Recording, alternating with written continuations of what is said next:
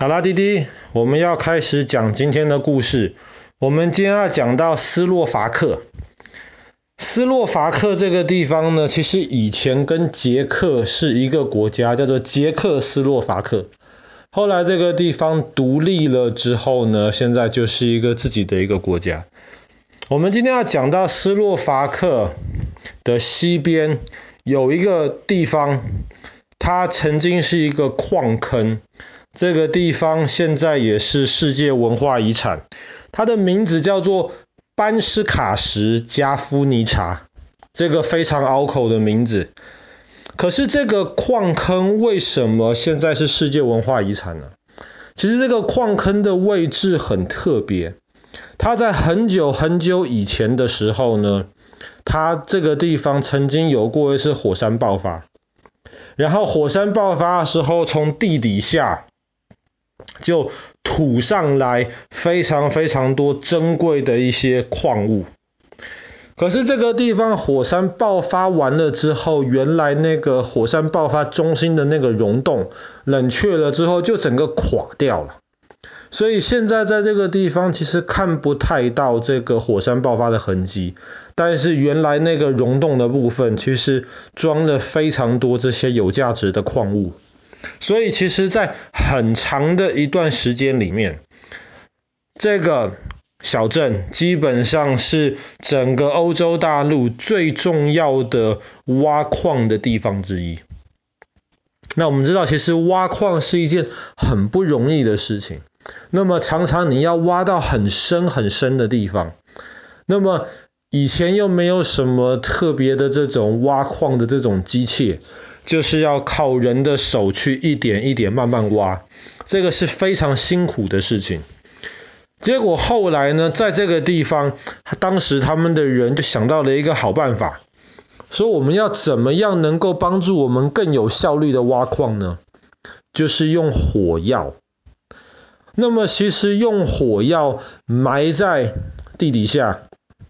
然后呢，让火药爆炸之后，就可以自动炸出一个洞来。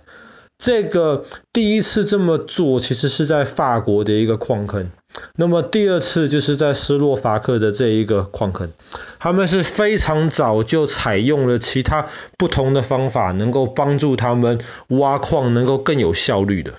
因为这个地方的地底下其实藏了非常非常多这些不同的这些矿产。那么在地底下面挖矿，除了要挖出这个隧道是一件困难的挑战之外，还有一个事情，就是地底下面常常会有地下水。那么常常你挖一挖，你挖一挖，不小心挖到了地底下的这个河道，那么地下水就漫出来，就可能把你刚刚挖出来的这个隧道整个就淹盖过去了。那么这样子在里面的矿工其实非常危险。而且从挖矿的角度而言，那么也势必这个挖矿的行动得先暂停下来。你要把里面的水弄出去，但是我们知道水会往低的地方流，其实本来就是已经在地底下了，那么又积水，所以要怎么样把矿里面的水运出去，其实是一件很麻烦的问题。那么当时在这个矿坑的两个科学家，其实他们是这个村子附近的人。他们当时就想到一个很聪明的办法，这个方法就是用水来帮忙把水带出去。听起来很奇怪，用水带出去，那当然不是继续往矿坑里面倒水了，因为毕竟你都要想办法把里面的水弄出去，你还在往里面加水，这样会有反效果。他们当时就用到了附近的这个河流，然后用这个河流的水力。就有点像是我们今天说的水力发电机，但是当时他们还完全没有电的这个概念，他们只是用这个河流水不断的流动来带那个一个像是那种水车这样子的东西，水车就一直转转转转转，然后就可以透过一些这种机械齿轮的装置，能够让上面的水车在转，然后也能够。带到在矿坑底下的一个像是小水车这样子的装置，能够不断的把下面的那个水一桶一桶的往上拉出去。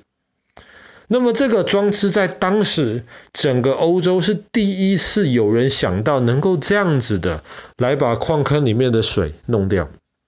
所以后来大家发现这个想法很好，那么很多其他地方也就开始采用这样子的方法。那么现在其实在这个矿坑里面，其实都还能够看得到当时这些很聪明解决办法遗迹，但是。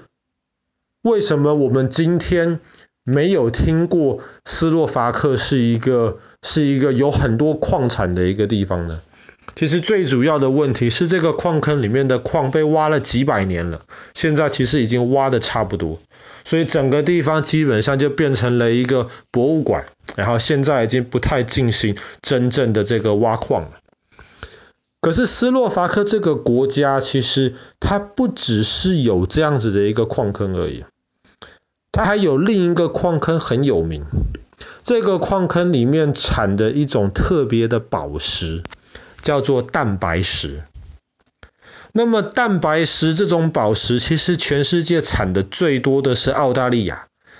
那么澳大利亚是一个得天独厚的地方，产的非常非常多不种类呃不同类型的这些矿产。那么蛋白石在澳大利亚是全世界产最多的地方，那么那也是澳大利亚的国石，他们代表他们国家的石头。但是除了澳大利亚之外，全世界第二多的基本上就是在斯洛伐克。它虽然产量不如澳大利亚多，但是呢，它却产过全世界最大的一颗蛋白石，快三千克拉，非常非常大的蛋白石。然后呢，它也产过非常非常好的蛋白石。这个蛋白石好到当时法国那个非常厉害的那个人叫做拿破仑。拿破仑当皇帝，他的太太约瑟芬就变成皇后的时候，有一个典礼。那个约瑟芬皇后戴着的一个项链，上面就是斯洛伐克产的这个非常漂亮的一个蛋白石。那么也是因为当时这个。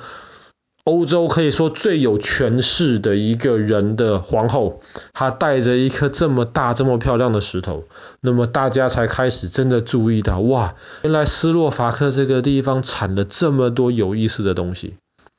那这还不是全部，斯洛伐克还有一个矿坑，这个矿坑非常非常的特别，因为全世界包括它在内只有三个而已。世界这么大，我们只知道有三个矿坑，它生产什么东西叫做现实。其实爸爸也不太知道现实是什么东西。爸爸查了维基百科一下，那么现实好像它的基本的成分其实没有什么太特别的地方。但是因为这个东西很难产生，然后里面又含有一些水的结晶，所以看起来其实常常都是一点一点一点一点集合在一起。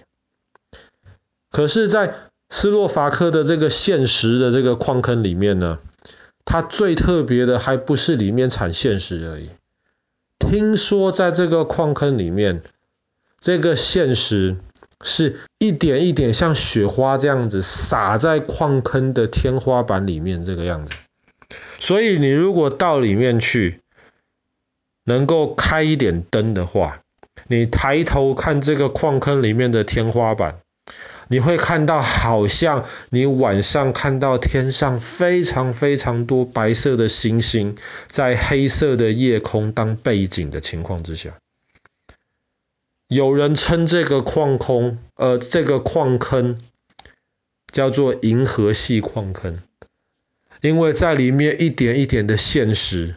在黑暗的这个衬托之下，就好像是银河系。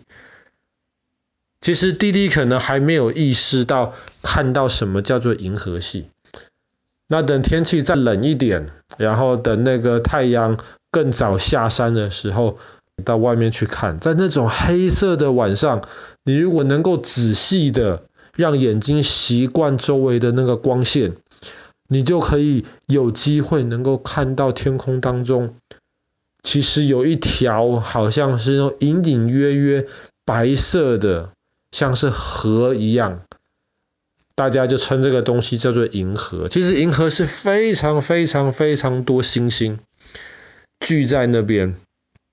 那么在斯洛伐克的这个现实矿坑里面，据说就可以看到银河的这个样子。